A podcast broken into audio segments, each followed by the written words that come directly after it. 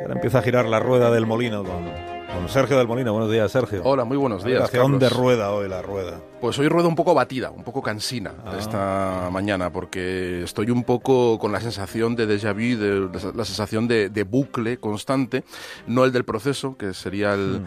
el bucle el de los bucles, el bucle insignia, sino pues con todo lo que está rodeando el aniversario de- del asesinato de Miguel, de Miguel Ángel Blanco y que también estáis comentando aquí esta mañana. ¿no? Porque han pasado 20 años y seguimos atascados en los mismos peros, en la misma jerga y en las mismas ganas de bronca. Esta mañana me gustaría recomendar un libro a todo el mundo, pero en especial, muy en especial, a Manuela Carmela, la alcaldesa de Madrid, que ha perdido otra oportunidad de normalizar la memoria de la violencia. No es Patria de Aramburu, que es el libro que le viene a todo el mundo a la cabeza, sino El eco de los disparos, de Edurne Portela.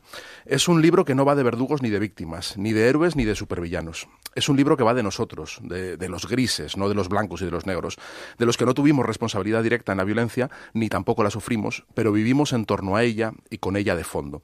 Porque yo creo que más importante que recordar dónde estábamos cuando mataron a Miguel Ángel Blanco es qué dijimos, si es que dijimos algo, si nos encogimos de hombros, si expresamos nuestro asco en términos genéricos, en un asco por todas las víctimas en general, si hicimos alguna comparación del tipo, pues en África mueren más y los medios se callan.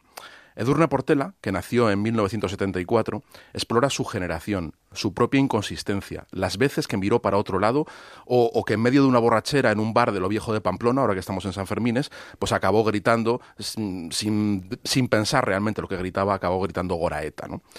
Edurne Portela se pregunta si todo eso ayudó a perpetuar los crímenes, a enfangar aún más Euskadi y por extensión España.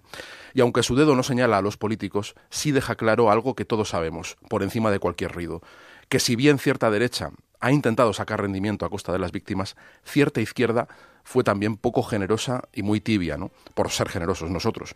Tal vez porque todos lo fuimos un poco. El eco de los disparos se titula el libro. Léanlo. Pues me lo apunto yo también para leerlo, porque la recomendación gustará. seguro que es buena. Tengas un buen día, Sergio. Igualmente. Adiós, adiós, adiós.